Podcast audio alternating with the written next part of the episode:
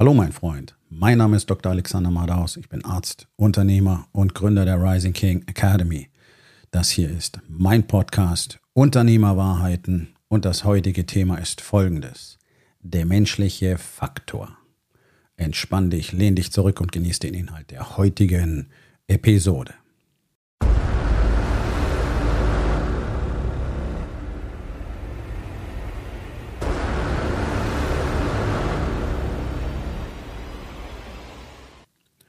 Der menschliche Faktor ist das zentrale Element in allem, was Menschen tun.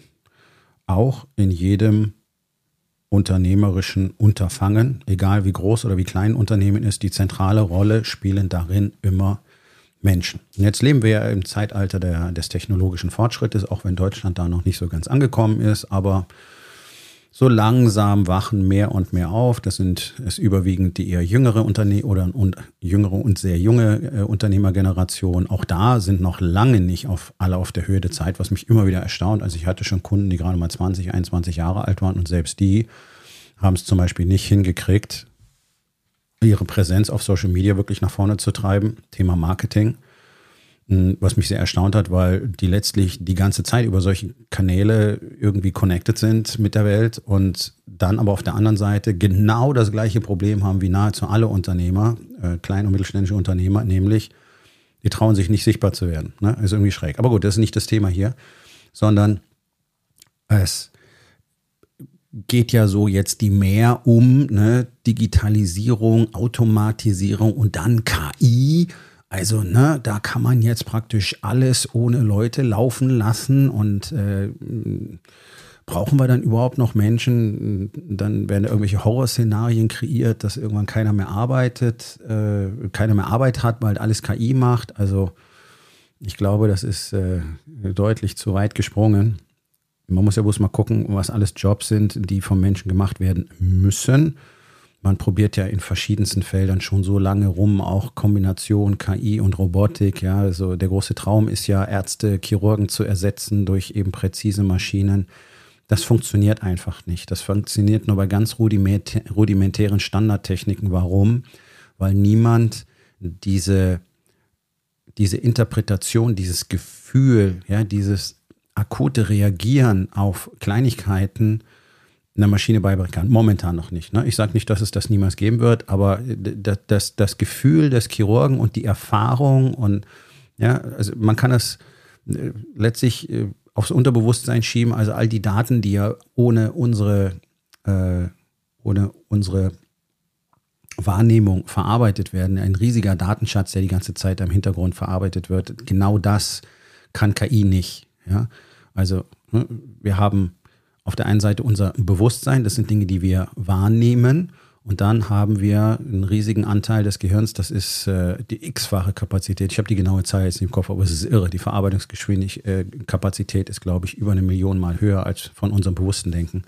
Und da werden so unglaublich viele Daten im Hintergrund verarbeitet. Und dann haben wir eben so dieses Bauchgefühl. Ne? Ich sage dazu die innere Stimme, mh, hm, diese Intuition. Da machen viele so ein esoterisches Ding draus, als wäre das irgendeine kosmische Strahlung, die auf uns da einwirkt. Intuition ist nichts anderes als eine gigantische Datenverarbeitungsmaschine im Hintergrund, mit der unser kognitives, also unser bewusstes Denken keine direkte Verbindung hat. Ja, deswegen kriegen wir das so als Gefühl übermittelt. Und deswegen weiß man auch aus der Forschung, das ist ein Fakt, 85 Prozent der intuitiv getroffenen Entscheidungen sind gute Entscheidungen. Ja klar, weil du einen riesen Datenschatz hast, den du so gar nicht verarbeiten kannst. So. Das kannst du zum Beispiel äh, im OP wahrscheinlich noch lange nicht ersetzen. Weil, wie gesagt, die Datenmengen sind riesig und da, da sind so viele, so viele Nuancen drin. Ja, ich kann das gerade gar nicht besser beschreiben, aber jeder, der schon mal irgendwas gemacht hat, wie zum Beispiel Kochen oder äh, irgendwas, wo man wirklich viel Erfahrung braucht, einfach Sachen, die du nicht nachlesen kannst, die aus dem Buch nicht lernen kannst oder durch Angucken von dem Video, der, der, der versteht genau, was ich meine. Dann gibt es einfach Jobs, die können Maschinen nicht machen weil also KI ist ja einfach nur Software und dann könntest du vielleicht noch mit Robotern da dran arbeiten und ja, die Fortschritte sind auch hier riesig, aber gerade alles, was irgendwie handwerklich zu machen ist oder so weiter. Also braucht man gar nicht drüber reden. Ich kann mich daran erinnern, die Diskussion war, als das mit der Robotik losging, irgendwie glaube ich in den Anfang der 80er Jahre wurde das so ein richtig heißes Thema. Da haben dann auch schon die ersten Anführungszeichen Experten geschrien, oh, und jetzt gehen da Millionen von Jobs verloren, das machen alles nur noch Maschinen. Nee, es sind viel mehr Jobs geschaffen worden dadurch. Das wird durch KI wahrscheinlich nicht viel anders sein. Auf der anderen Seite ist es, glaube ich, gar nicht schlecht, wenn viele Jobs durch KI gemacht werden, denn wir haben ja sowieso bekanntermaßen erstens viel zu wenig Fachkräfte, viel zu wenig Nachwuchs und insgesamt zu wenig Arbeitskräfte. Also hm, wäre das doch ein guter Zeitpunkt, darauf zu setzen. So.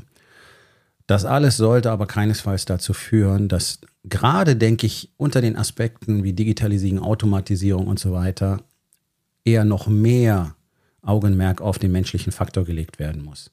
Denn es laufen ja so viele selbsternannte Gurus da draußen rum, äh, die dir erzählen, hier schalt dein Unternehmen auf Autopilot, ja, alles machst du automatisch digitalisiert und dann musst du dich um nichts mehr kümmern und dann brauchst du vielleicht äh, nur noch zwei, drei Mitarbeiter am Ende. Ja, und selbst wenn es so ist, und gerade um die musst du dich dann mal alle Westen kümmern.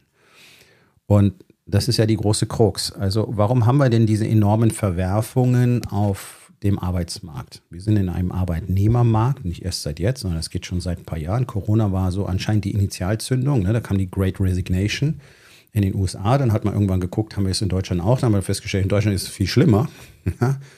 Und äh, dann kommen diese ganzen Sachen wie der Silent Quitter ne? und äh, die innere Kündigung und äh, Dienst nach Vorschrift und all diese Dinge. Und die alle, die haben nur rein, nur in Anführungszeichen, rein psychologische Ursachen. Das heißt, wie Menschen behandelt werden, wie sie behandelt werden wollen. Psychologie, Soziologie spielt hier eine Riesenrolle. Ist im Unternehmertum, gerade in Deutschland, praktisch weitgehend unbekannt. Man hat sich da nie drum gekümmert. Man hat von den vorangehenden Unternehmer Generationen in Anführungszeichen Führung gelernt. Das ist keine Führung. Führung ist was anderes. Das ist das, was ich Leadership nenne. Und äh, so wird das halt gemacht. Ja, und jetzt haben wir halt sehr viele Unternehmer, kleine mittelständische, auch große Mittelständler, die schon lange im Geschäft sind und die natürlich überhaupt nicht bereit sind, wahrscheinlich teilweise schon nicht mehr in der Lage sind, zuzugeben, dass es wohl Zeit wäre, Dinge in der Führung anders zu machen. Warum? Hat auch immer gut funktioniert. Ja, und das ist genau das Ding. Hat immer gut funktioniert, aber jetzt funktioniert es eben nicht mehr gut. Deswegen entstehen ja genau diese Probleme auf dem Arbeitsmarkt, dass die Leute einfach gerne wieder weiterziehen. Und das hat in den seltensten Fällen wirklich was mit mangelnder Leistungsbereitschaft oder so zu tun, sondern die Menschen sind es satt, wie Arbeitskräfte behandelt zu werden. Ne? Allein dieser Begriff, eine Arbeitskraft. Ja, das ist eine Arbeitskraft, das ist das was du gekauft hast sozusagen als Unternehmer. Und genau das ist eine, finde ich, sehr unmenschliche Betrachtungsweise.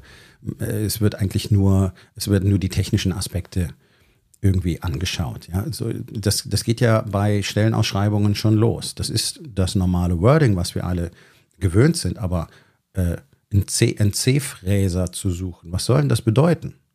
Du suchst nach einem Menschen, der die Fähigkeit hat, eine CNC-Fräse gut zu bedienen. Ja, so mal ganz platt formuliert.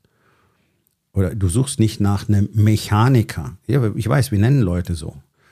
Aber wenn man sich das mal auf der Zunge zergehen lässt, muss man sagen, naja, also suchen wir denn tatsächlich nur die technische Jobbeschreibung oder suchen wir tatsächlich einen Menschen, der exzellent in unser Unternehmen, in unser Team passt, in unsere Organisation und der bereit ist, seinen Teil dazu beizutragen, andere zu unterstützen und alles zu geben, für das Erreichen des gemeinsamen Ziels. Das ist es, wonach wir eigentlich suchen. Und der sollte dann bestimmte fachspezifische Kenntnisse oder Fähigkeiten haben, wie zum Beispiel Mechaniker. Ja? So. Also ich sage nicht, dass man solche Worte nicht mehr benutzen darf, bloß wenn man sich das so anguckt, äh, Sprachgebrauch sagt uns doch oft viel auch über die Denkweise, die dahinter steckt. Ich weise auch immer wieder darauf hin, wie wir ja in der Schule bereits entpersonalisiert werden, basierend auf den Leistungen, die wir bringen. Denn wenn du ähm, keine guten Noten schreibst, dann bist du ja auf einmal nicht mehr der Karl oder der Egon oder der Markus oder sonst irgendwer, sondern du bist auf einmal ein schlechter Schüler, nicht wahr? Man hat dich jetzt entpersonalisiert. Du bist jetzt äh, letztlich Angehöriger einer Gruppe, die man, das sind die Namenlosen, das sind die schlechten Schüler, ne? Die Unruhestifter, whatever. Also das finde ich schon sehr spannend die, die, die, dieses Ignorieren des menschlichen Faktors beginnt ganz, ganz früh in unserem Leben und wir alle sind das gewöhnt. Wir alle sind gewöhnt, dass wir als Mensch eigentlich ignoriert werden. Und was ich absolut fatal finde, ist, dass das ja auch in den allermeisten Beziehungen wiederzufinden ist, dass die Partner auch hier keine wirkliche Connection zu einem anderen Menschen aufbauen, sondern zu irgendwelchen Idealvorstellungen oder romantischen Bildern, die sie haben oder Erwartungshaltungen, was der andere tun sollte und eine wirkliche Eine wirkliche Verbindung, eine wirkliche Vertrauensbeziehung haben ja die wenigsten Paare.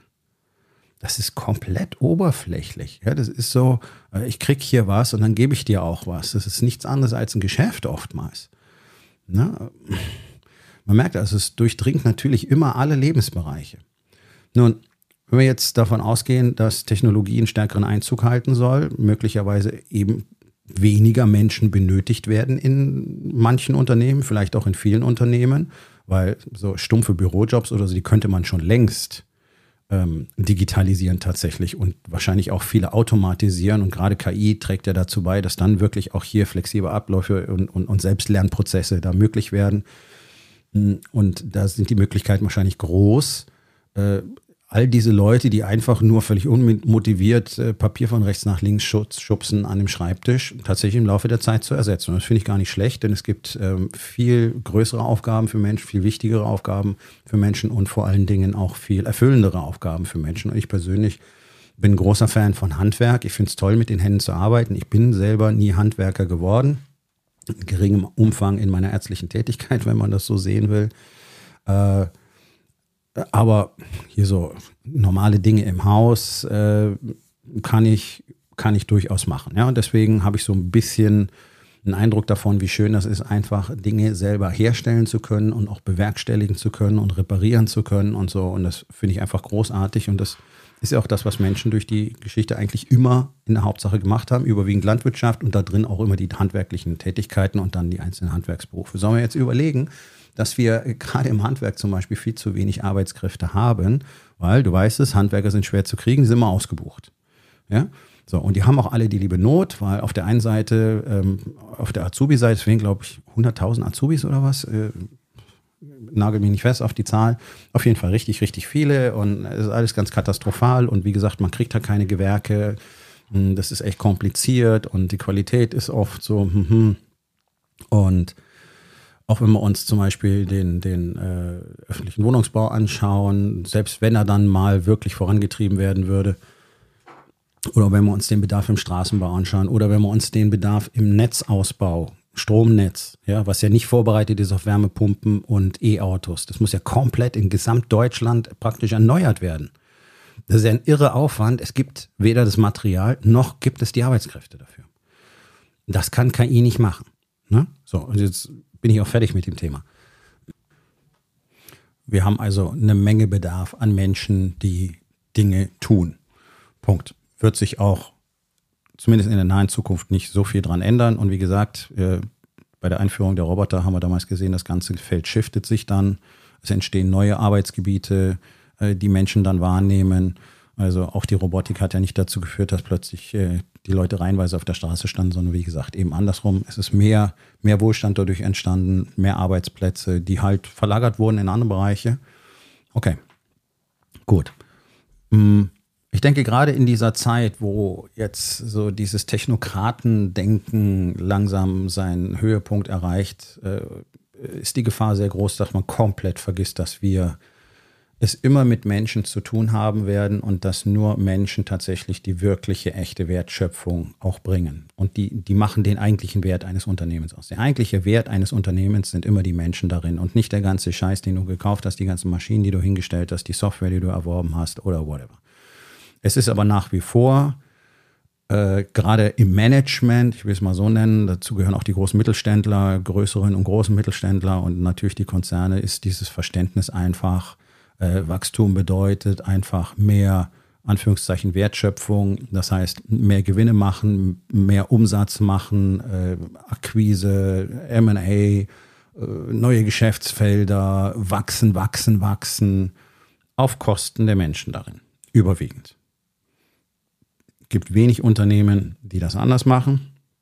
Je größer ein Unternehmen wird, desto unpersönlicher und unmenschlicher wird es. Meistens, nicht immer. Es gibt große weltumspannende Konzerne, die das Gegenteil demonstrieren. Und es gibt vor allen Dingen gerade in den USA immer mehr Konzerne, die gerade ganz massiv in den Bereich Kultur, Leadership und Teambuilding investieren, sich äh, für enorm hohe Summen ganze Teams von Consultants holen, die dieses Gebiet tatsächlich auch äh, perfekt beherrschen und die Leadership und äh, auch äh, Absolute Ownership in die Unternehmen hineinbringen und dort innerhalb von äh, Monaten äh, bis wenigen Jahren die, die diese Unternehmen komplett verändern, was sich äh, exorbitant in den Zahlen ausdrückt, weil äh, Kosten sinken, Gewinne steigern und zwar steigen und zwar massiv.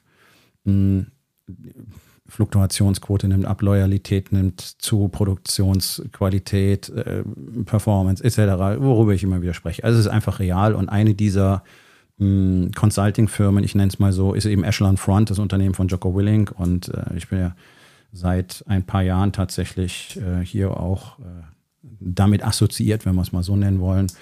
Und weiß daher sehr genau, was die tun und auch wie es funktioniert. Und ich kenne auch so ein bisschen die Zahlen, die sie einfach haben, die ich manchmal hier reinwerfe. Nämlich, wenn man Menschen tatsächlich wie Menschen behandelt, dann machst du zum Beispiel aus äh, circa 85 Prozent der Low- und Medium-Performer High-Performer. Das ist eine ordentliche Quote. Ja, die werden normalerweise so lange gegängelt und äh, unter Druck gesetzt, bis sie entweder aufgeben oder nie wieder irgendwas leisten oder gefeuert werden. Ne?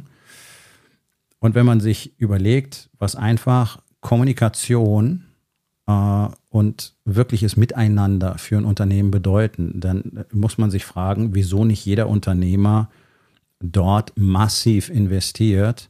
Denn erstens, und das ist ja ein wirtschaftsgeschichtlicher Fakt, der jedes Jahr erneut bestätigt wird in allen Studien und Untersuchungen, das Einzige, was ein Unternehmen langfristig erfolgreich macht, ist gutes Leadership und eine gute Kultur. Alle anderen scheitern. Scheißegal, welche Größe sie erreichen. Punkt.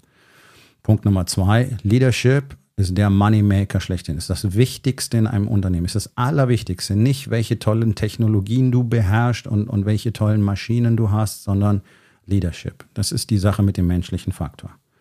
Punkt Nummer drei, das Fehlen von Leadership ist sicherlich der höchste Kostenfaktor in jedem Unternehmen. Also letztlich ist es eine sehr einfache Rechnung, die du auf einer Papierserviette machen kannst. Auf Leadership zu verzichten bedeutet, dein Unternehmen letztlich absichtlich ins Nichts fahren zu lassen, um es mal vorsichtig auszudrücken, meistens gegen die Wand. Das kann nicht funktionieren. Dennoch ist gerade in Deutschland, und das ist so typisch deutsch, ne, wir, wir, machen nicht das, was gut funktioniert, was bei anderen gut funktioniert. Nee, wir, wir machen das, was wir machen und wir machen einfach das, was wir schon immer gemacht haben. Ne? Macht, macht unsere politische Landschaft so, macht die Unternehmerszene auch zum größten Teil so. Äh, das Interesse ist gering an diesen Themen. Ja, die, die äh, Unternehmer verdrehen eher die Augen, weil sie es nicht mehr hören können das ist mir klar, weil man dann halt sich selber eingestehen müsste, ja, ich habe keine Ahnung von dem Thema und ich kann es halt einfach auch nicht. Und offensichtlich haben wir keine tolle Unternehmenskultur und wir haben kein echtes Team und wir haben auch keine gute Führung. Und das wäre ja super, sich das einzugestehen, denn dann könnte man das eben lösen, dieses Problem, und sich jemanden besorgen, der das zum Beispiel im Unternehmen etabliert. Eine kleine Anmerkung, ich bin so jemand, der sowas für Unternehmen tut. Ja? So ab 20 Mitarbeitern macht das Ganze richtig Sinn. Und dann hast du innerhalb von sechs bis zwölf Monaten ein völlig anderes Unternehmen mit völlig anderen Ergebnissen und du wirst vor allen Dingen ein anderes Leben leben, weil für dich auch viele Dinge einfach anders laufen dann. Hm, einfach weil du viele Jobs nicht mehr hast, die du jetzt im Moment hast. Und dementsprechend wirst du auch zu Hause anders sein und du wirst dich anders um dich selber kümmern können und du wirst dich anders fühlen. Und das sind alles so wunderschöne Sachen, die daraus sozusagen als Nebeneffekte entstehen.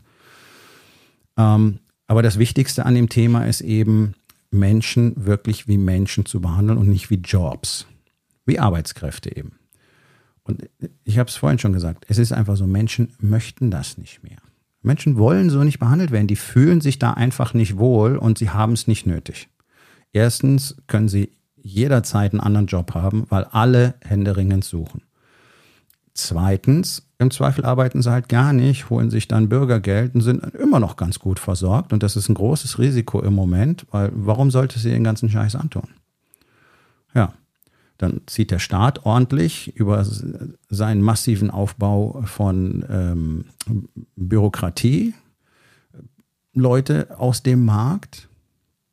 Und ich würde behaupten, dass ein guter Teil der Menschen, die sich zum Beispiel aktiv für Bürgergeld entscheiden, anstatt arbeiten oder die eben in solche Behördenjobs gehen, durchaus bereit wären, was anderes zu tun, auch zum Beispiel wieder zu arbeiten, anstatt Bürgergeld zu holen, wenn das für sie Sinn ergebe.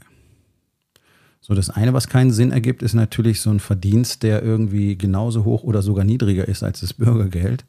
Äh, ja, das kannst ja wirklich keine mehr erklären. Warum muss, warum muss ich dafür dann was machen, wenn ich das hier geschenkt kriege? Okay, Punkt Nummer eins. Punkt Nummer zwei ist, gerade die Jobs, die Menschen machen, die ungefähr in diesem Range von dem Bürgergeld liegen, sind ja die, wo die Menschen am schlechtesten behandelt werden. Ne? Muss man einfach so sagen. Weil die machen ja auch nur diese Arbeit. Und dann behandelt man die so.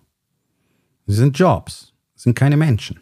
Das ist Lohnsklaverei. Auch diese unwürdige Diskussion über einen Mindestlohn. Ja, ich, egal, da will ich gar nicht drauf einsteigen hier an dieser Stelle. Ähm, also Leuten etwas zu geben, was für sie eine Bedeutung hat, funktioniert. Hat schon immer funktioniert, wird schon immer funktionieren. Wird schon immer funktionieren, wird immer funktionieren. Wenn Menschen keine Bedeutung spüren in ihrem Arbeitsalltag, ist es für sie völlig beliebig. Dann gehen sie halt dahin, wursteln ein paar Stunden rum, der berühmte Dienst nach Vorschrift, Hauptsache Sie haben die Basisanforderungen erfüllt, man kann ihnen nicht an den Karren pissen, man kann sie nicht feuern und dann kriegen sie Geld dafür und dann gehen sie wieder nach Hause. Überstunden, Fehlanzeige, Wochenende Fehlanzeige, Eigeninitiative, mal ein bisschen mehr machen, Fehlanzeige. Warum? Warum? Und da braucht man auch nicht diskutieren, ja, bezahle dich eh schon so gut, da kann man hier mal was erwarten. Nee, kannst du nicht. Weil Geld sowas nicht abbildet. Geld bildet nicht den Entzug von Aufmerksamkeit und Vertrauen ab. Und das muss, muss einfach mal verstanden werden in der Unternehmerlandschaft und auch unter den Führungskräften. Das ist völlig egal, wie viel Geld du jemand bezahlst. Es ist nicht mehr als ein Schmerzensgeld. Wenn diese Person sich nicht wirklich so fühlt, wie sie sich fühlen sollte, nämlich das Gefühl von Respekt, das ihr entgegengebracht wird, von echter Wertschätzung, dass sie gesehen wird, dass gesehen wird, was sie tut, dass es anerkannt wird, dass man ihr die Autonomie gibt, ihren Job auf die eigene Art und Weise zu erledigen, auch das Vertrauen gibt. Das ist nämlich Anerkennung und Wertschätzung. Da braucht ihr nicht mit irgendwelchen Worthülsen durch die Gegend laufen, die ihr von irgendwelchen Feelgood-Coaches gehört habt, sondern die einfach mal wie Erwachsene Menschen zu behandeln auf gut Deutsch und ihnen zu ihnen wirklich eine Verbindung aufzubauen. Das ist das A und O, diese empathische Verbindung. Und das ist das, was die besten Unternehmer der Welt tun. Die sind, die verbringen so viel Zeit damit, mit ihren Leuten zu reden. Irgendwann ab einer Grö bestimmten Größe kannst du nicht mit allen reden, aber du kannst immer wieder mit Leuten reden und das kriegen alle anderen mit. Ja, und äh, über dies sollten dann deine nächsten Führungsebenen sich genauso verhalten und dann kriegst du da etwas äh, Wunderschönes im Konstrukt, weil dann letztlich überall diese Querverbindungen und dieses Vertrauen bestehen. Natürlich betrifft das niemals 100 Prozent der Menschen in einer Organisation, okay, aber den größten Teil. Und das ist ja nun mal das Wichtige. Es gibt ja auch immer äh, wieder ein Turnover. Auch wenn die Leute super zufrieden sind, entscheidet sich der ein oder andere aus bestimmten Gründen mal dafür, woanders hinzugehen. Also es wird auch nicht passieren, dass nie wieder einer kündigt. Aber letztlich sind das dann alles äh, Zahlen, die um ein Vielfaches niedriger sind als das, was normal ist. Ja, wo die Leute ganz schnell entscheiden, dass sie wieder weggehen, wo, wo wirklich viele Unternehmen quasi Drehtüren eingebaut haben. Und wenn Menschen das Gefühl haben, sie machen hier etwas, das einen Sinn ergibt, weil sie es verstehen, weil sie die Mission verstehen, weil sie verstehen, wofür sie antreten, was das wirklich bedeutet, für sie, für das Team und für die Leute, für dieses Tun, die nennen wir Kunden, wenn die das Gefühl da drin haben, man bringt ihnen Vertrauen entgegen. Und man weiß auch, dass sie als Mensch da sind. Nicht nur der Job ist da. Ja, da sitzt ein Hintern im Sitz. Alles gut. Ja, mehr wollen ja viele einfach nicht, viele Unternehmer.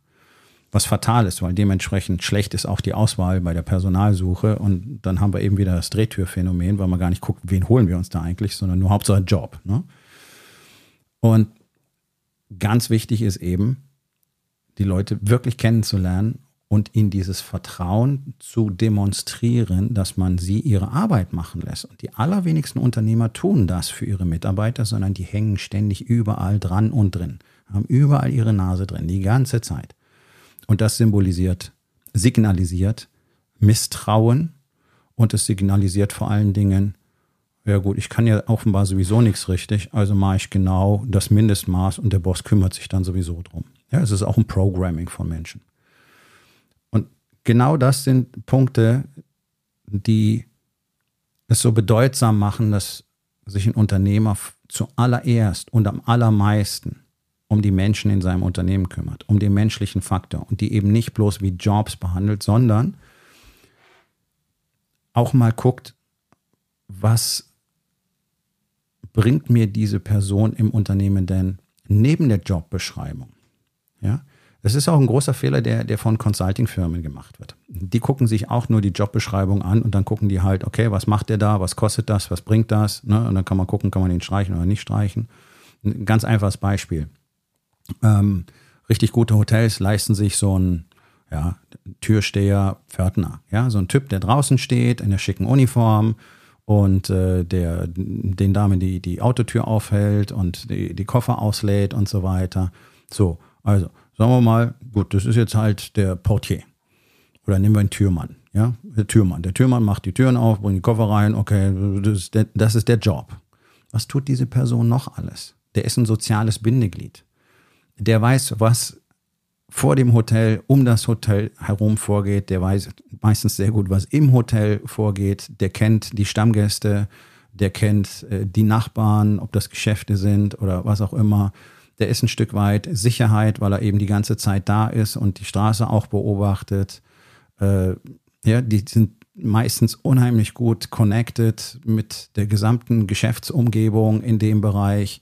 Die sind Schnittstellen. Das kommt in der Jobbeschreibung alles nicht vor. Das, das ist ein inhärenter Wert, den diese Person mitbringt, für den sie gar nicht bezahlt wird. Der klassische Unternehmensberater sieht Türmann. So, das ist es. Mehr, mehr versteht er nicht. Und das ist natürlich ein Problem.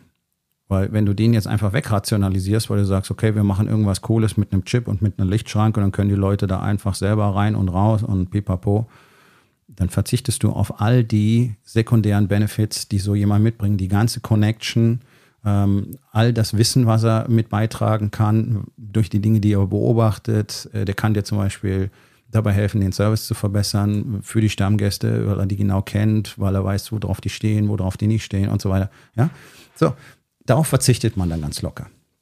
Und solche Dinge sollte ein Unternehmer, eine Führungskraft über alle Mitarbeiter wissen. Was ist denn tatsächlich der Wert? Also, wer ist er zum Beispiel im Team?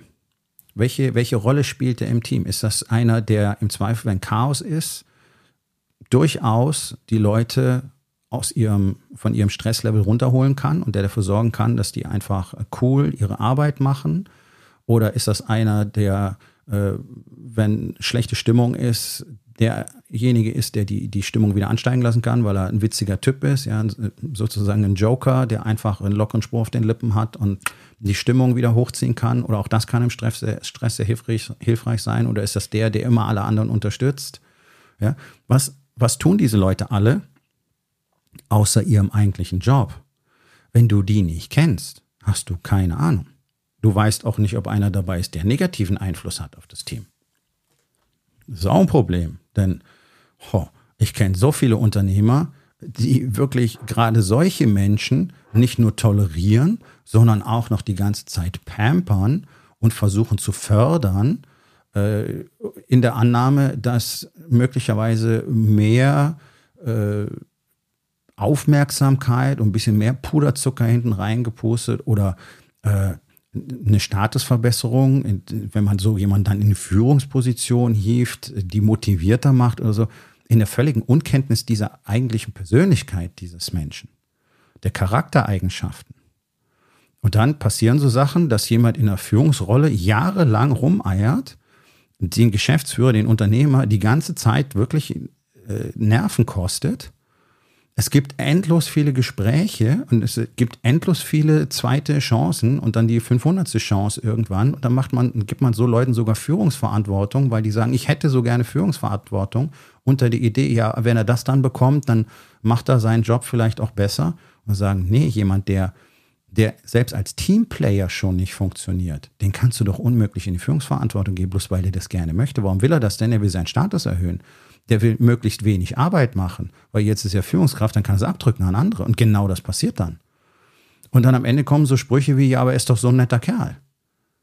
Also wenn du über jemanden sagst, ja, aber, aber er ist doch ein netter Kerl, dann hast du einfach nicht die Eier, den zu feuern. Sorry, not sorry. Das ist alles. Und auch das muss man wissen. Man muss wissen, wer sind die Good Guys und wer sind die, wer sind die Bad Guys in meinem Team. Und da muss man sich drum kümmern. Und wenn du dir nicht die, die Mühe machst, dich wirklich mit den Charakteren an sich auseinanderzusetzen, und das hast du idealerweise bereits im Bewerberprozess gemacht, denn der sollte ausschließlich auf Charaktereigenschaften ausgerichtet sein. Weil Qualifikation kannst du schnell abgreifen. Ja, das dauert fünf Minuten, dann weißt du, kann er was, kann er nichts. Im Zweifel stellst du mal eine halbe Stunde an die Maschine und kannst du zugucken, whatever. Was aber viel, und wenn er es nicht gut kann, kannst du es ihm beibringen. Viel wichtiger ist die Charaktereigenschaft. Und das ist, das ist so eine, eine Kernthese, die sowohl in den besten Teams beim Militär gilt, als auch zum Beispiel im Profisport. Ja, also sowohl bei den Navy SEALs als auch zum Beispiel in Rugby-Teams gilt ganz klar die Formel, wir haben lieber einen, der ein exzellenter Teamplayer ist, der exzellent Vertrauen zu den anderen aufbauen kann, dem die anderen vertrauen, auf den die anderen sich blind verlassen können. Wir haben lieber den als den perfekten Superstar, den besten Techniker, den besten Scharfschützen. Das spielt gar keine Rolle. Die Performance eines Teams steigt äh, direkt proportional mit dem Level an Vertrauen an und nicht mit dem Level an Skills und Performance. Weil das sind Sachen, die kannst du immer teachen. In deutschen Unternehmen wird so gut wie nie nach Charaktereigenschaften ausgewählt. Das ist ein Prozess, den ich zum Beispiel auch helfe zu etablieren, weil das so, so wichtig ist. Ja, es dauert länger und es kostet wahrscheinlich ein bisschen mehr. Auf der anderen Seite kostet es wahrscheinlich sehr viel weniger, weil du nämlich ähm, diese Drehtür dadurch eliminierst, sind eben nicht Leute, die nach 12 äh, bis 18 Monaten wieder gehen oder sogar früher oder die du wieder raussetzen musst, weil sie einfach nichts bringen, sondern hier schaffst du es wahrscheinlich in locker acht von zehn Fällen wirklich einen Gewinn für das Team reinzuholen. Und dann qualifiziert man selbst die Leute hoch. Das ist übrigens auch Aufgabe von Leadership, die richtigen Leute ins Team zu holen und dann dafür zu sorgen, dass sie die Qualifikation bekommen, die sie wirklich auch brauchen. Ja, also dieses berühmte Mitarbeiter entwickeln, das ist mehr als denen bloß eine Weiterbildung zu, zu ermöglichen oder äh, irgendwie, keine Ahnung, äh, zur Meisterschule beizutragen oder so, sondern die wirklich zu entwickeln, denen auch persönlich Unterstützung anzubieten. Und zwar nicht bloß im Fachlichen, vielleicht bist du gar nicht der Beste in seinem Fachbereich, aber du kannst ihm im Sinn von Coaching und Mentoring unterstützen. Ja? Das alles, das sind Dinge, die mit dem, mit dem menschlichen Faktor zu tun haben. Und weil die Menschen in einem Unternehmen die sind, die tatsächlich dann auch die Leistung für und am Kunden erbringen, ist es doch eigentlich nur komplett logisch, sich zuallererst um diese Menschen zu kümmern. Passiert aber nicht. Man kümmert sich lieber um die Zahlen, man kümmert sich lieber um die Kalkulation, man kümmert sich lieber um technische Aspekte. Ja? Und dann wundert man sich, dass es einfach nicht richtig funktionieren will.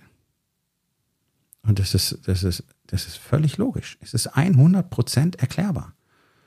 Wenn du Leute hast, die einfach dahin kommen, weil sie Geld verdienen, die nicht mal groß Wert drauf legen, mit wem sie unter Umständen da sind, weil es keine echten Teams sind. Die unterstützen sich gegenseitig nicht wirklich. Hier und da mal ein bisschen, aber im Großen und Ganzen will jeder seine Arbeit machen und dann ne, ist nicht meine Aufgabe. Äh, Gibt es verdrehte Augen, wenn irgendeiner was machen soll, was, was eigentlich nicht seine Jobbeschreibung ist. Da weißt du ganz genau, du hast kein Team. Und damit hast du auch keine, keine gute Performance. Und die könnten wahrscheinlich locker 100 Prozent mehr liefern, einfach im ganz normalen Alltag, ohne Überstunden und so weiter wenn sie einfach ihre Arbeit besser und lieber machen würden. Aber das machen Menschen nicht, wenn sie nicht unter diesen Konditionen arbeiten. Und das ist einfach menschliche Psychologie, menschliche Soziologie. Das funktioniert niemals. Hat noch nie funktioniert und es wird nie funktionieren. Sondern das Einzige, was Menschen optimal performen lässt, ist genau das, wenn sie sich in einem, in einem Aufgabengebiet, in einer Organisation, in einem Team komplett sicher und gut aufgehoben und gesehen und respektiert fühlen.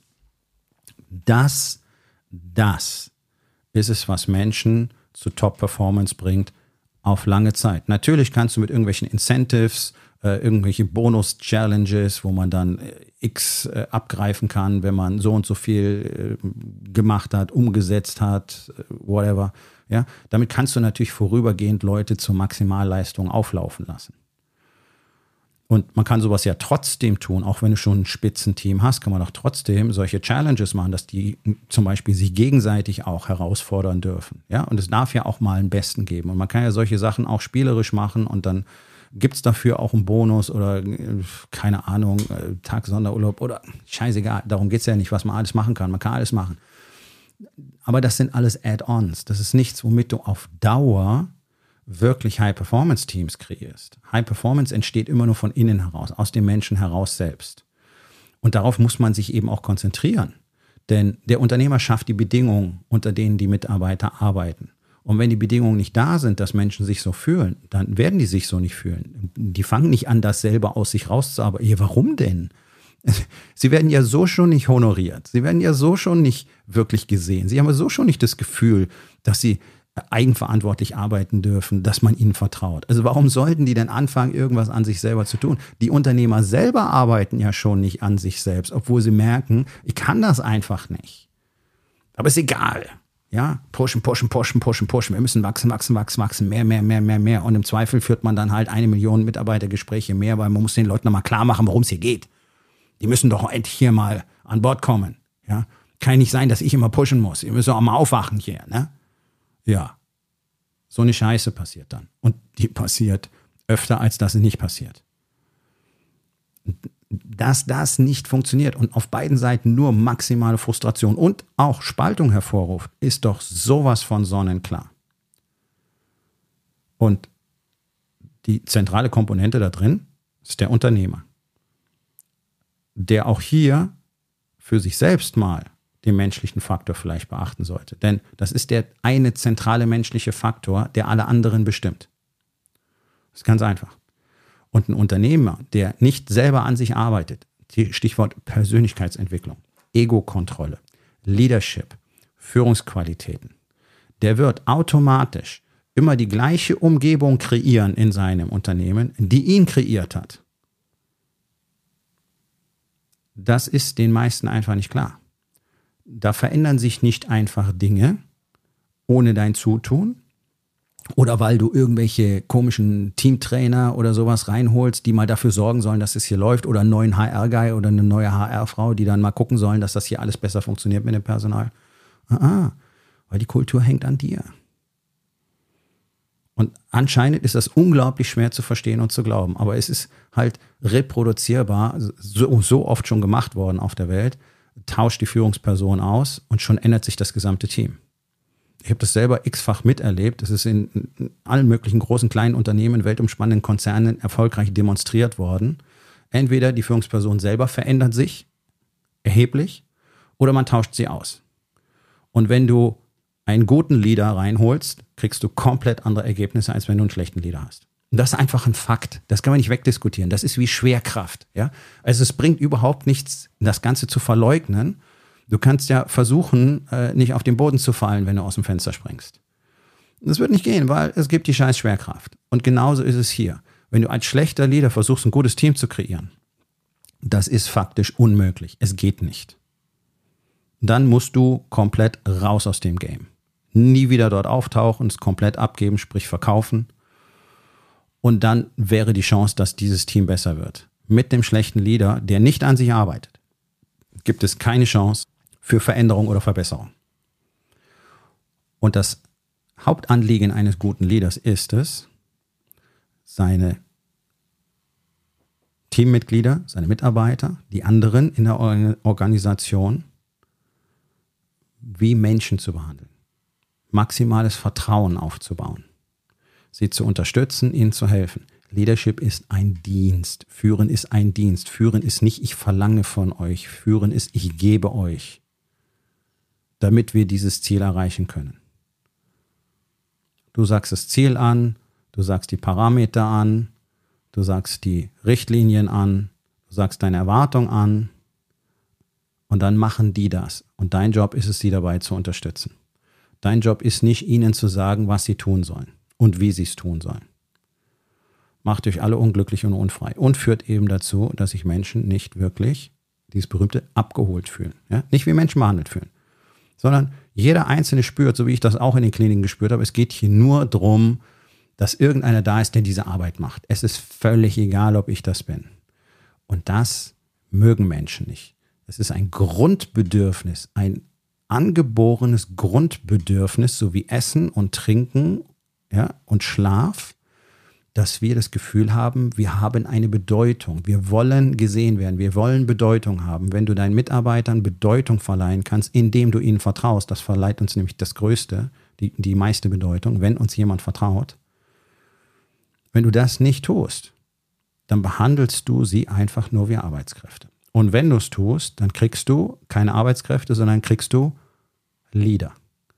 Jeder Einzelne übernimmt Verantwortung für sein Handeln und im Zweifel auch für sein Team. Ja, das nennt man dann dezentralisierte Führung, ist der große Traum aller Unternehmer. Dezentralisierte Führung. Die Leute machen einfach selber, kümmern sich drum, übernehmen Verantwortung, lösen Probleme. Es möchte die alle haben. Und so gut wie keiner hat das. Hier und da mal ein bisschen oder hier und da mal einer oder vielleicht ein Team von, ich weiß nicht wie vielen.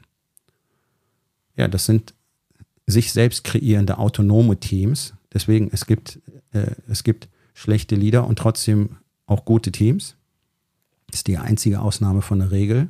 Es gibt keine schlechten Teams, nur schlechte Leader. Ja, es gibt auch mal ein gutes Team mit schlechten Leadern. Allerdings werden die irgendwann woanders hingehen, wenn sich an Leadership nichts ändert. Und das passiert immer so.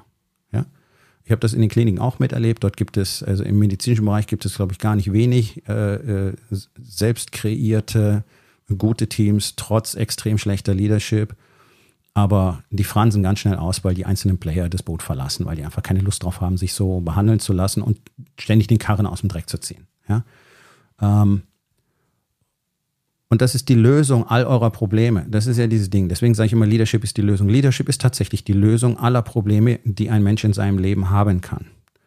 Und gerade für einen Unternehmer ist Leadership die Lösung aller Probleme. Und alles, worüber ihr jeden Tag meckert und mosert, was mit eurem Unternehmen direkt zu tun hat, mit Mitarbeitern zu tun hat, mit Performance und so weiter zu tun hat kann nur durch Leadership gelöst werden. Und letztlich muss man sagen, auch das, worüber ihr euch im Außen beschwert, nämlich Behördendschungel und, und langsamer Behördenapparat und ewige Zeitdauer für Genehmigungen und hohe Steuern und Pipapo, auch das kann alles nur durch Leadership gelöst werden. Und damit meine ich nicht, dass durch, dadurch, dass du Leadership ähm, applizierst, zeigst, plötzlich der Bürokratiedschungel geringer wird. Das nicht.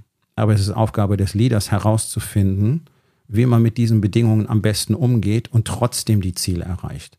Und das tun die allerwenigsten, sondern es bleibt beim Meckern und sich beschweren. Und es ist nicht deine Aufgabe, äh, den Leuten zu erzählen, wie man das abbaut. Ja, es ist nicht meine Aufgabe. Da heißt es immer so, ja, du kannst ja nur kritisieren, aber komm doch mal mit einem Lösungsvorschlag. Fuck you, das ist nicht mein Job. Dafür haben wir, dafür bezahlen wir Politiker und Beamte und Experten und noch und nöcher. Das ist deren Job, die Lösung dafür zu finden. Ich mache nicht deren Arbeit. Ich habe meine Arbeit. Ja, deswegen ist das für mich so ein völlig bescheuertes Argument zu sagen, ja, dann komm du doch mal mit einem Lösungsvorschlag. Ja, bin ich Wirtschaftsminister? Ist das jetzt meine Aufgabe? Nein, ist es nicht. Also es ist völlig in Ordnung, auf Missstände hinzuweisen und keine Lösung anzubieten. Es will halt keiner hören, dass es Kacke ist. Ne? So, nur mal, nur mal ganz am Rande. Aber es ist meine Aufgabe herauszufinden, wie ich damit umgehe. Ich bin in der gleichen Situation wie ihr alle. Ich arbeite auch in Deutschland, ich habe die gleiche Steuerlast, das gleiche Bürokratie-Dschungel, die gleichen bescheuerten Regelungen, da, da, da, da, da, alles das Gleiche. So, finde ich das gut? Finde ich nicht gut. Okay. Ändert das jetzt irgendwas? Nein. Wird dadurch irgendwas besser? Nein. Wird irgendwas leichter? Nein. Wann wird es besser? Wenn ich rausfinde, wie wir damit umgehen müssen, wie wir diese Risiken ausgleichen können und wie wir trotzdem unsere Ziele erreichen können. Das ist Aufgabe von Leadership. Aber hier ist der Punkt. Die allermeisten Unternehmer haben ja gar nicht die Kapazität dafür, weder kognitiv noch zeitlich, diese Dinge zu tun, weil, ja genau, die sind ja die ganze Zeit damit beschäftigt, ihre Mitarbeiter zu gängeln. Die sind ja die ganze Zeit im Micromanagement drin und beklagen sich dann, dass sie den ganzen Tag sich um alles kümmern müssen und sie, sie würden auch so gerne mal am Unternehmen arbeiten, nicht mehr im Unternehmen. Und dann sagen die schlauen Leute, da musst du mal die Fachkraftaufgaben aufgeben. Du kannst die Fachkraftaufgaben nicht aufgeben, wenn du nicht verstehst, warum du dich überhaupt so verhältst. Thema Persönlichkeitsentwicklung.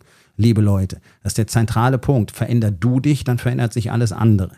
So, und das ist ja der Prozess, den jeder Unternehmer in der Rising King Academy durchläuft. Ganz klar strukturiert. Erstmal müssen wir den Mann selber kreieren, der dann in der Lage ist, als guter Leader den Rest zu kreieren. Ja, es hilft nichts, wenn die Person sich nicht verändern will, aber im Unternehmen soll alles anders werden. Ja, null. Null. Geht nicht. Funktioniert nicht. Deswegen, dieses Ganze, wir holen einen Teamcoach rein, wir holen Führungskräftecoach rein, die Management-Etage ist raus, kannst du vergessen. Es ist rausgeschmissenes Geld, nachweislich, ihr erlebt es alle mit, ihr verbrennt jedes Jahr die Kohle dafür, wenn ihr solche Sachen macht, solange der Boss nicht 100% all in ist.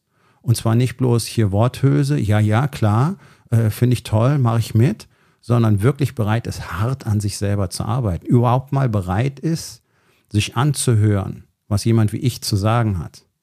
Darum geht es nämlich, mal die Antworten zu bekommen, die man vermeidet. Oder auch mal Fragen zu hören, die Antworten erzwingen, die du sonst vermeidest. Mal dahin zu schauen, wo du nicht hinschauen willst. Und ich sehe in jedem System, ich sehe in jeder Person sofort diese Lücken. Das ist ein Talent, das ich habe. Deswegen habe ich meine, meine Kunden mal Disappointment Panda getauft. Ja? Also wenn es irgendwas gibt, ich sehe es sofort. Und da beginnt ja die Reise. Ja? Also es ist schon so. Da gibt es erstens eine Menge Arbeit zu tun und zweitens gibt es auch unangenehme Dinge zu hören. Und das ist genau der Dienst, den ich erweisen kann. Dir mal die Dinge zu sagen, die du hören musst. Denn wie das so viele Coaches machen, dir einfach den Kopf zu streicheln, Verständnis zu haben und dir nur Nettes zu sagen, hilft dir null. Damit ändert sich nämlich gar nichts, damit änderst du nichts und du hast überhaupt nicht, verspürst überhaupt nicht den Drang, was zu verändern. Aber wenn ich dir mal schonungslos diese Dinge offenbare oder dabei helfe, sie zu sehen, dann wirst du spüren, dass ein Drang entsteht. Und diese Bereitschaft muss einfach da sein. Wenn diese Bereitschaft nicht da ist, dann kannst du alles andere vergessen. Es wird keine Veränderung geben. Punkt. Erst wenn wir bereit sind, unsere eigene Realität komplett vollumfänglich zu akzeptieren, sind wir überhaupt in der Lage, irgendwas daran zu ändern. Und gleichzeitig ist das großartig, denn dann können wir auch tatsächlich alles verändern, auch an uns selber. Das geht halt nur nicht in zwei Tagen. Ja, ich habe vorhin wieder so eine Werbeanzeige von, von einem unserer großen deutschen Guru-Coaches, den Christian Bischoff, gesehen. Äh, hier in, in, in zwei Tagen, in zwei Tagen transformiert er dich. Ja, deine ganzen Blockaden werden aufgelöst und auf einmal bist du super motiviert und wirst alle deine Ziele erreichen.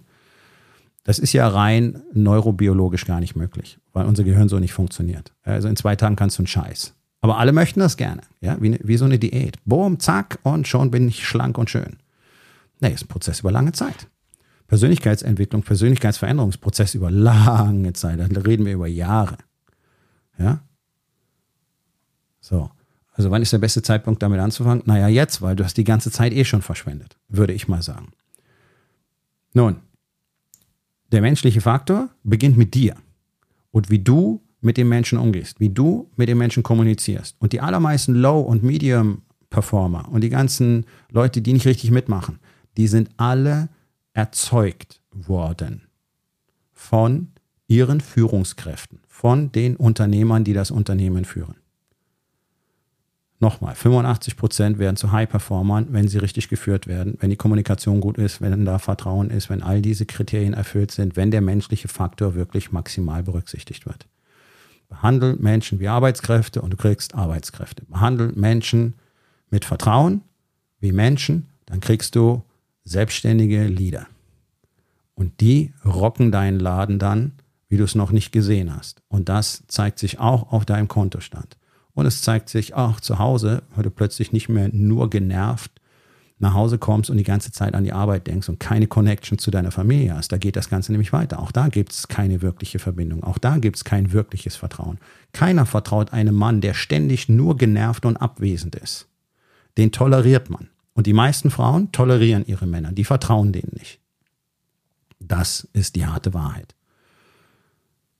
Also ich denke, es wird Zeit, sich mehr um den menschlichen Faktor zu kümmern und äh, dieses ganze Jubeln und Händeklatschen, was wir jetzt alles äh, Maschinen machen lassen können durch KI und so weiter und Digitalisierung als die große Lösung aller Probleme, würde ich mit Vorsicht genießen. Ja, da ist ein Riesenpotenzial drin, das sollte man unbedingt nutzen. Das ist die technologische Weiterentwicklung vom Business. Aber ich habe die Befürchtung, dass das gerade bei den Leuten, die diese Themen toll finden und noch ganz stark vorantreiben im Unternehmen, dass die umso mehr den menschlichen Faktor ignorieren. Und das wird euch auf die Füße fallen. Es sei denn, du bist eine One-Man-Show, die alles automatisieren kann. Äh, das gibt es normalerweise nicht. Ganz, ganz selten. Dann, okay, sobald du mit Menschen zu tun hast, muss dein Hauptaugenmerk darauf gerichtet sein, mit denen eine optimale Beziehung herzustellen. Ich formuliere es einfach mal so. Wenn das getan wird, dann kriegst du von denen das, was du gerne haben möchtest. Passiert das nicht, wirst du von ihnen niemals das bekommen, was du von ihnen möchtest. Dann kannst du sie nur bestechen, ja, mit riesen Bonuszahlungen, wenn X, Ziel X erreicht wird oder so. Du kannst sie bedrohen, wenn dann, ja. Solche Sachen kannst du machen, aber dass du wirklich Leute hast, die über lange Zeit, Jahre, Jahrzehnte bereit sind, alles zu tun für das Unternehmen, ohne Diskussion und das auch noch gut finden, sich dadurch besonders wohlfühlen. Das kriegst du, das kriegst du so nicht. Das kriegst du nur über Vertrauen, das kriegst du nur über Empathie, das kriegst du nur, wenn du dich mal öffnest, wenn du wirklich mal authentisch und transparent wirst, wenn du die klare Kommunikation wählst, wenn du einfach dafür sorgst, dass dein Unternehmen zu einem fantastischen Ort wird, an den Menschen einfach gerne kommen. Und zufällig arbeitet man da auch. So würde ich es formulieren. Das ist das Wichtigste in jedem Unternehmen. Nicht die coolen Skills und die tollen Sachen, die ihr macht und was weiß ich noch alles, sondern das. Kümmere dich darum und dann kümmern sich deine Leute um den ganzen Rest. So einfach ist es am Ende. Das ist der beste Business-Hack, den ich dir geben kann. Und wenn du lernen willst, wie das Ganze funktioniert, wenn du durch den Prozess gehen willst, wenn du zu einem echten Leader werden willst, dann ist die Rising King Academy für dich absolut der richtige Ort. Und wenn du möchtest, dass ich das mit dir in deinem Unternehmen tue, dann können wir auch darüber reden. Jeder entscheidet jeden Tag selber über seine Zukunft und über sein Schicksal. Und wenn diese Entscheidung nicht pro menschlicher Faktor ausfällt jeden Tag, als oberste Priorität, als Hauptaugenmerk, dann wirst du das Spiel verlieren. Das kann ich dir versprechen. Nicht, weil ich Prophet bin, sondern weil das immer so ist und schon immer so war. Und deswegen gehe ich mal davon aus, dass das auch so bleiben wird. Bis wir alle von KI und Maschinen ersetzt worden sind. Und dann haben die möglicherweise die gleichen Probleme, weil die dann wahrscheinlich auch schon auf einem Level sind, wo sie auch so ein Bewusstsein entwickelt haben und möglicherweise ist das Ganze dann bloß nicht mehr kohlenstoffbasiert, sondern Siliziumbasiert. Aber jetzt kommen wir in den Bereich der Science Fiction und dann ist auch gut für heute. Also, guck mal hin. Der menschliche Faktor, wo überall müsstest du dich mehr drum kümmern, um bessere Ergebnisse zu kriegen. So, mein Freund, das war's für heute. Vielen Dank, dass du dabei gewesen bist. Wenn es dir gefallen hat, dann sag es doch bitte weiter, teile diesen Podcast und hinterlass mir doch bitte, egal auf welchem Portal du diesen Podcast gehört hast, eine Bewertung. Das hilft mir sehr und vor allen Dingen hilft es anderen dabei, diesen wertvollen Podcast zu finden und ihn auch weiterzugeben.